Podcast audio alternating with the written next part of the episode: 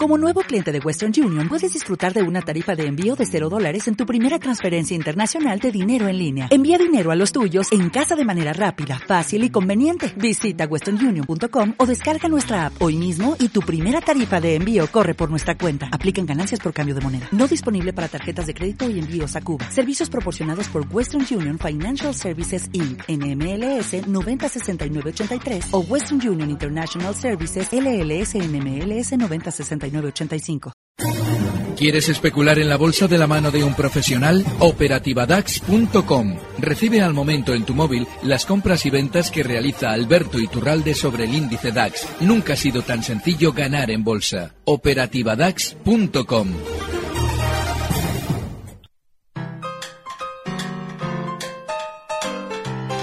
El consultorio de cierre de mercados vuelta con los consultorios de bolsa. Lunes con Alberto Iturralde, analista técnico independiente. Alberto, ¿qué tal? Muy buenas tardes. Muy buenas tardes, fenomenal. Un saludo también a Miguel Méndez, director de Big Deal Capital. Miguel, muy buenas tardes, ¿cómo estamos? ¿Qué tal, don Fernando? Buenas tardes, ¿cómo va todo? Bueno, uno está en Bilbao y el otro. Ya en Madrid. En Madrid, en Madrid, recién llegado. Oye, os voy a preguntar en primer lugar qué tal vuestras vacaciones. Tampoco hace falta que me las contéis con pelos y señales, pero ¿han servido? O sea, ¿las habéis disfrutado? Sí, yo es que vivo de vacaciones, porque estoy siempre para arriba y para abajo y feliz y desestresado y todo. Mm, pero ahora sí, bueno, sí, yo la última vez que hablé contigo, Alberto, yo creo que te pillé. La penúltima vez yo creo que te pillé por Suecia y la última por Palma de Mallorca, ¿puede ser? En Menorca, la última, y luego anduve danzando por, por Alicante y uf, un montón de sitios. Muy bien, muy bien. Sufriendo a tope. Sufriendo. Sufriendo a tope. Bueno, ¿y tú, Miguel, qué? Bueno, pues recién llegado de Asturias, he estado en Ibiza, Barcelona y Marbella. Así que bueno, y bueno, Albufeira, una incursión en Portugal también. Así que bueno, pilas cargadas. y... Marbella, ¿qué tal? Yo hace ya unos cuantos años que no voy por allí, pero antes nada, yo era también fijo.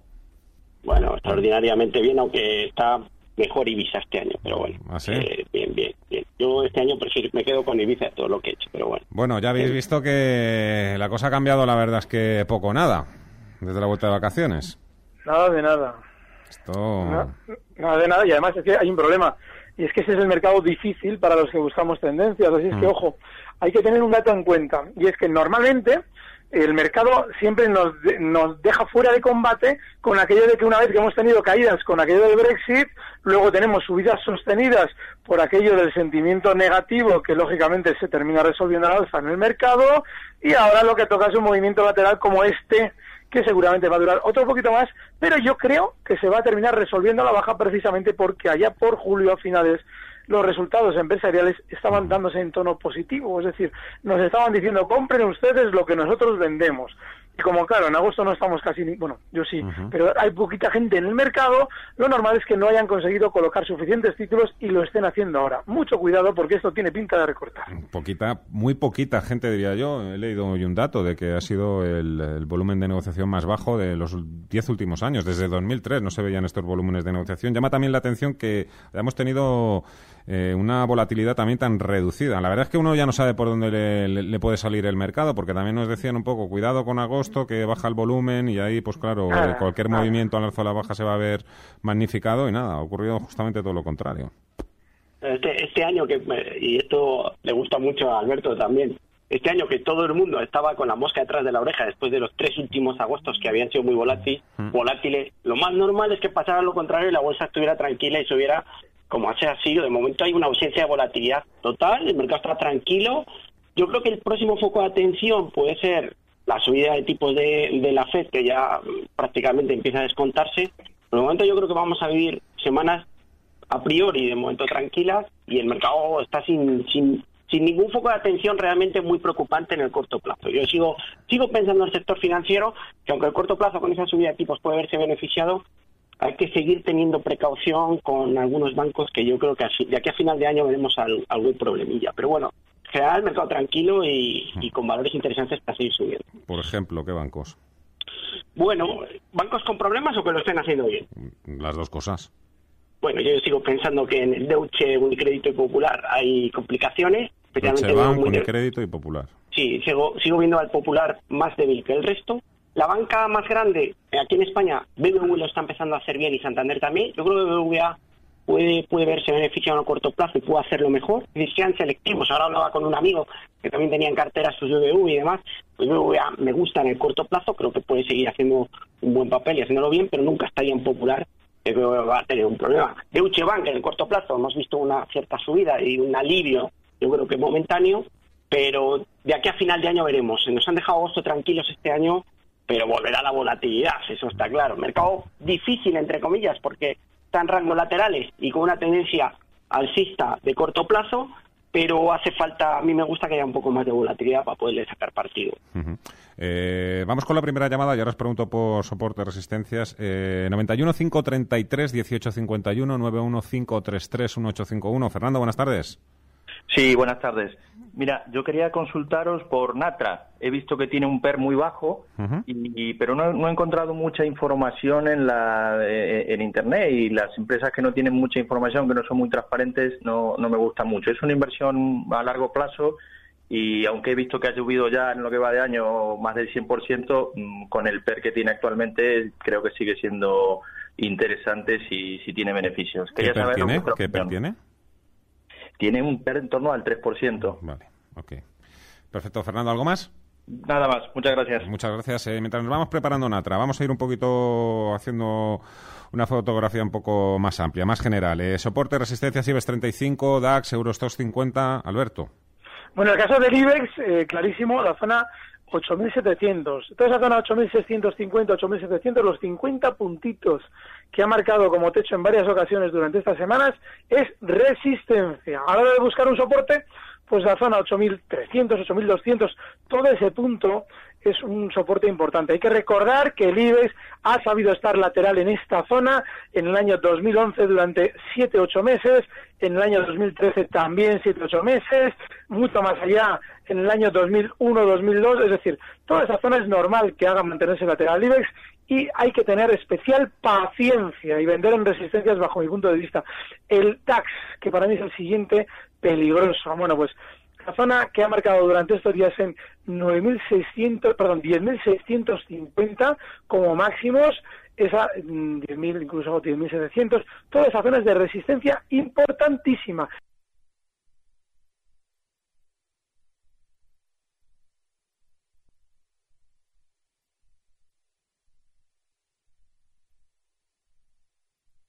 Meg Whiteman, actual presidenta de eBay, se incorpora a la compañía y al año siguiente marca su salida a bolsa. Hoy en día es un mercado global y dinámico en el que hay a la venta diaria una media de 50 millones de artículos en todo el mundo. Se compran y venden artículos nuevos y de segunda mano clasificados en más de 50.000 categorías.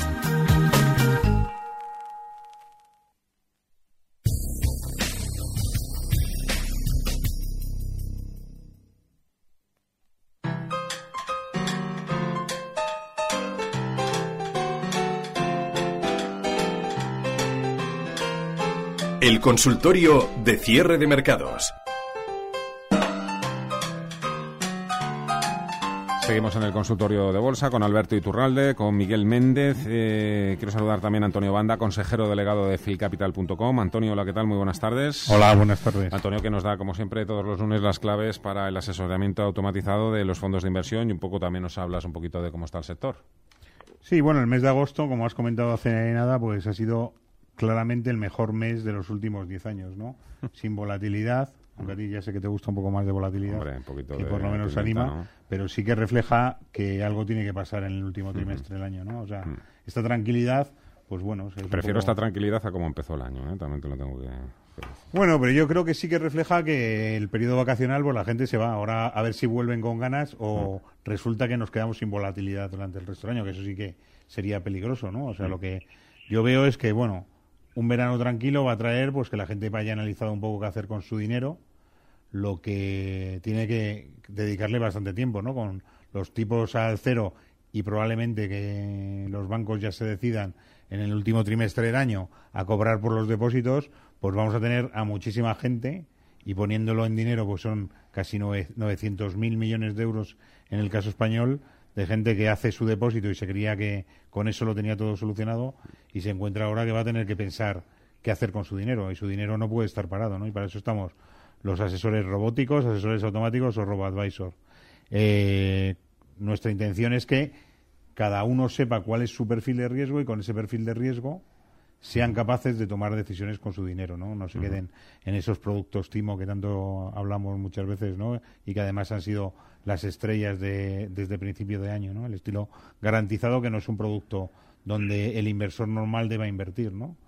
Tiene que empezar a pensar cuál es su capacidad de riesgo y desde luego lo que tiene que empezar a pensar es dónde meto mi dinero, ¿no? Y nosotros le ayudamos de una manera muy sencilla, ¿no? Mediante 10 preguntas. Luego, además, la acompañamos todo el tiempo, le damos eh, recomendaciones para hacer esos cambios y si destacamos lo que ha pasado en nuestras rentabilidades durante el año, pues nuestra cartera de más riesgo lleva una rentabilidad en el año pues próxima al 8%, ¿no? O sea que también te dice un poco que si quieres tomar riesgo, pues a lo mejor tienes rentabilidad, no quiere decir, y nosotros desde luego no garantizamos nada de ninguna manera, lo que sí decimos es que alguien que quiere o tiene una idea a largo plazo de su dinero, pues va a tener la oportunidad de tener inversiones donde realmente hay rentabilidad, ¿no? Pues hemos visto tipo emergentes, tipo petróleo, tipo, pues cosas que lo han hecho bien frente a otras que no lo han hecho tan bien y que, pues, eh, de la mano de un asesor no quiere decir que aciertes siempre, pero por lo menos vas a ir encaminado hacia algo que tiene bastante relación con tu perfil de riesgo. Uh -huh. filcapital.com, filcapital con dos es nada, respondéis a esas 10 preguntas del test inicial y a partir de ahí es todo. Sí, además tienes la posibilidad de usarlo de forma gratuita durante un mes. Lo tienes en nuestra página inicial y, entonces probándolo te das cuenta, pues bueno, lo que puedes tener y sobre todo lo que lo que es necesario que tienes que hacer con tu dinero, que es realmente darle darle rentabilidad. Así que en el último trimestre nos van a empezar a cobrar por los depósitos. Vamos, eso estoy convencido. está muy, tienes muy buenas conexiones con la banca. Y no lo han hecho antes porque no es no de la administración, ¿no? Sí, yo lo tengo clarísimo. O sea, mm. si lo hace ya Alemania, Noruega ya lo lleva haciendo casi años. Irlanda, Alemania, también. el Royal Bank of Scotland. Entonces, aquí tenemos unas entidades financieras que no, no pierden la oportunidad, desde luego. Antonio Banda, muchas gracias. Hasta el próximo lunes. Gracias, hasta el lunes. Otro Fernando. Fernando, buenas tardes. Hola, buenas tardes. Adelante, hombre. Sí, eh, quería pedir consejos sobre operativa sobre el DAX a muy corto plazo. Me he incorporado tarde al programa y quizás lo hayan hablado ya, pero mm, me suelo marcar stop loss de no más de un 2% en este índice y bueno, pues a ver qué, qué opina don Alberto que suele operar con él o viene el otro invitado. Perfecto, muchas gracias Fernando. Peligrosillo lo veías, ¿no, Alberto?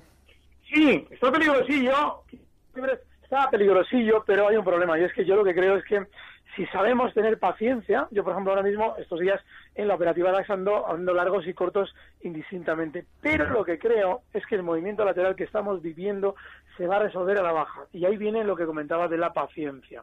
Si tenemos o, o entendemos que la zona que ha marcado como máximos durante estos días en 10.650 es una resistencia, yo desde luego creo que la caída se producirá hasta los 10.340, pues cuanto más cerquita de esos 10.650 abramos los cortos, con el stop justo ahí, mejor. Y sí, desde luego estos días está tremendamente difícil. Me ha dado 1.400 puntos en dos meses y ahora me está estos días teniendo un poquito parado. A ver, otro tuit antes de ir con otra llamada. Eh, y tu Foods, stop beneficios, Henkel compra y para Miguel Día, stop compradas a 5.52. Empezamos con, con Día, Miguel, ¿te parece? Día, stop compradas a 5.52. Bueno, la verdad que la compañía a mí me gusta en el medio plazo, es una de las que más me gusta del IBEX, pero en el corto plazo eh, estos estas últimas jornadas está mostrando algo de debilidad y es que le está costando en la zona de 5.65 superar una barbaridad. Yo estoy convencido que si rompiese 5.65 en precio de cierre veríamos incluso niveles cercanos a 5,96. Pero la realidad es que de momento 5,65 es la resistencia, le cuesta y de momento de ahí no podemos pasar. Eh, por la parte de abajo, tenga en cuenta la zona de 5.30. Yo, yo pienso que mientras se mantenga por encima de la zona de 5.30, el título hay que mantenerlo en cartera y sigue, sigo teniendo eh, en la cabeza puestas en los 6,6,20. Me gusta la compañía, pero si quiere poner un filtro 5,25, mientras no tenga 5,25, metemos en cartera. Si pierde 5,25, cerramos. Ya estoy, ya estoy, Roberto. Eh, Eurofoods, stop beneficios y Henkel compra. Alberto. Sí, sí. Eh, Eurofoods, el stop lo puede colocar en los mínimos de estas semanas, 19,90 Y sí, yo decía sí, sí, porque Henkel es compra, bajo mi punto de vista. De hecho, eh, me estaría ahí, ahí un poquito pillando los dedos porque era mi pizarra de hoy. Así es que, bueno, veremos a ver si encontramos otro que lo tengo, pero Henkel para mí es compra. El stop, eh, pero eso sería muy tranquilito, ¿eh? El stop lo estaríamos colocado, yo lo colocaría en zonas de 112, algo así, 112, está cotizando ahora mismo Henkel en, en 117,90 y el siguiente objetivo alcista en zonas de 125. Me gusta Henkel. A ver, Carlos, que nos llama y nos dice que no puede ponerse porque está conduciendo y que está llegando de las vacaciones. Nos pregunta por Duro Felguera, eh, el que la siga de los dos. Qué horror. Es, que un valor, es un valor que, que, va, digo qué horror, porque va a rebotar más de lo que lo ha hecho. Seguramente todavía Duro Felguera desde 1.38 seguirá subiendo algo más hasta 1.50, pero es un valor que precisamente porque estos chicharros cuando tienen una subida un poquito excesiva durante dos días se ponen en todas las palestras, hay que tener especial cuidado con él. Desde luego, si él está, bueno, pues puede esperar desde 1.38 a ser 1.50, pero para mí sería salir y olvidarnos de él. Uh -huh. Enseguida os pregunto también por Adidas, Inditex y Red Eléctrica, que nos pregunta Rodrigo, pero antes, venga. La pizarra. Venga, vamos a abrir la pizarra. Eh, Miguel, eh, has hablado antes largo y tendido. Recuérdanos, por favor, tus apuestas. Eh, bueno, Kielman. Se, llevo mucho tiempo con esta compañía. Fielman. 71-37, cerca de los máximos históricos en 72-50. Hoy ha subido 2.6%. Creo que va a seguir haciéndolo muy bien y yo creo que esta compañía es de las que hay que tener en el portfolio independientemente de lo que haga la bolsa porque es sólida. FI es el ticker, es mi valor de la pizarra para mañana. Recuerdo otros. By Micro Devices está cerca de los 8, lo está haciendo muy bien todo el sector semiconductores. Veía ahora que una de las mejores compañías es Spring Nextel. Mm. Ojo a Symantec, que también objetivo le doy en 26. Heidelberg Cement, alemana del DAX. HEI es otra de las que hay que tener en cartera. Y sigan apostando por Deutsche Bogen, DWN, la inmobiliaria alemana de las que de las que hablaba antes. Pero vamos, valor de la pizarra para mantener en cartera Fielman. Bueno, ya veo que todas con sede en Salamanca, en Sevilla o en Guadalajara, ¿eh? bueno. ¿Tu, tu pizarra, Alberto?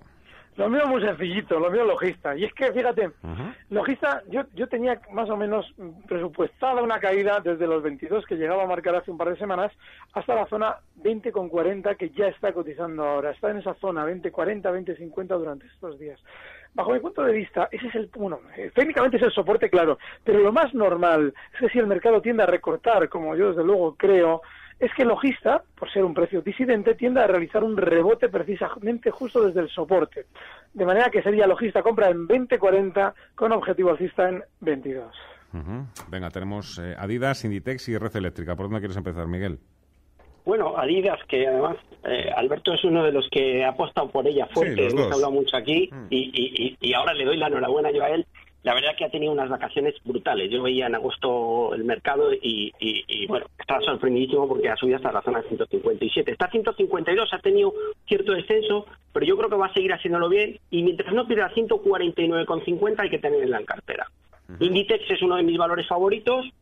Compren todo lo que puedan y más, porque vale el valor vale mucho más de los 30 euros a los que cotiza. En cuanto el mercado recupera, mmm, lo tenemos ahí en, a la cabeza y cuando el mercado cae lo suele hacer muy bien y otro valor no recuerdo cuál era, Fernando. Red eléctrica. Bueno, eh, sector valores refugios, como en la bolsa lo ha estado haciendo bien, está saliendo un poco el dinero de Iberdrola, red eléctrica, etcétera. Con lo cual, yo, si es verdad que al final el mercado gira y empieza a bajar, volveremos a este tipo de valores. Por el momento, valores refugio, hay que estar fuera. O apostaría más por Adidas o por Inditex. Uh -huh. Me he quedado antes eh, con la espinita de seguir hablando un poquito de FCC, ¿eh? me ha llamado la atención. Es verdad que ha entrado Slim y evidentemente ahora pues empezará toda la purga y claro, cuando una persona escucha ahora FCC, pero si es una empresa que está de, de capa caída desde hace años, no sé. Eh... El valor claro. ha estado... Sí, sí, Alberto. No, no, sin, sin, más, es que precisamente eso es lo que nos debe hacer pensar que algo puede subir. Es decir, cuando eh, Fomento estaba en zonas de 15 euros, pues todo el mundo nos decía que era maravillosa porque entraba Bill Gates, entraba todo el mundo, todo el mundo quería entrar, todo el mundo quería entrar y todo el mundo lo publicitaba. Claro, una vez que lógicamente el valor se ha repartido a modo de títulos de manera masiva, el valor recorta. esa zona es de 5 y ahora ya no lo quiere nadie. Y está rebotando, subiendo y lógicamente todo el mundo dice, no, no, sube, pero no, no, no, tiene lógica la subida porque el valor está muy mal. Es decir, no compren, no compren porque lógicamente va a seguir seguramente subiendo más.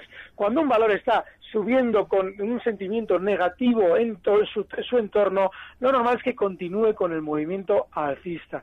Eh, va, probablemente va a tener una primera parada en la zona 960, más importante de las que ha hecho hasta ahora, está ahora mismo en 895, pero curiosamente este valor del que yo siempre en los últimos meses he dicho que no había que estar, ahora mismo es de los pocos que seguramente va a rebotar. Oye, y no me ha quedado muy claro antes, eh, o no se ha entendido muy bien, con OHL, ¿qué es lo que hay que hacer ahora mismo?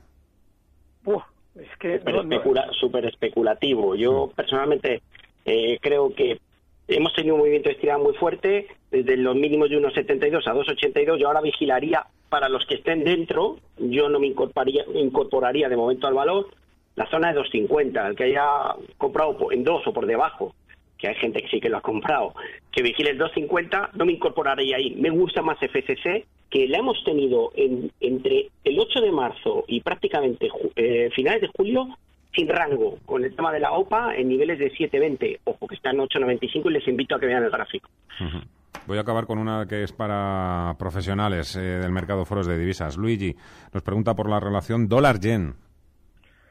Vale, vamos abriendo ese dólar-yen. Eh, bueno, hay un, hay un problema en esta paridad y es el tremendo movimiento bajista que ha realizado desde agosto de 2015, hace un año, en 125 hasta llegar a marcar 100 durante estos días. Claro, si alguien se abre el gráfico de largo plazo, verá que en esa zona 100 ya tiene un soporte importantísimo que también lo fue en el año 99, 2004 y por ahora está aguantando. Claro, en esta relación lo único que bajo mi punto de vista se podría hacer ahora con cierto sentido es buscar el lado largo con un objetivo alcista inicial en zonas de 106, cotiza ahora mismo en 102,17. El problema que tiene es que esa zona 100 es de stop inexcusable. Así es que si vamos a ser disciplinados, esos largos están ahí. Bueno, se nota realmente ¿eh? que disfrutáis con vuestro trabajo. ¿eh? Sí, sí, sí, mucho. Que se os ve emocionados, se os ve apasionados y eso es lo que, lo que buscamos también aquí, como siempre en cierre de mercados. Alberto Iturralde, Miguel Méndez, es un auténtico placer. Muchísimas gracias a los dos por vuestros comentarios y vuestros sabios consejos. Que disfrutéis de la tarde. Pasad feliz semana. Un fuerte abrazo. Un abrazo. Adiós. Recibe al momento las operaciones de Alberto Iturralde vía SMS en tu móvil. Operativa DAX.com.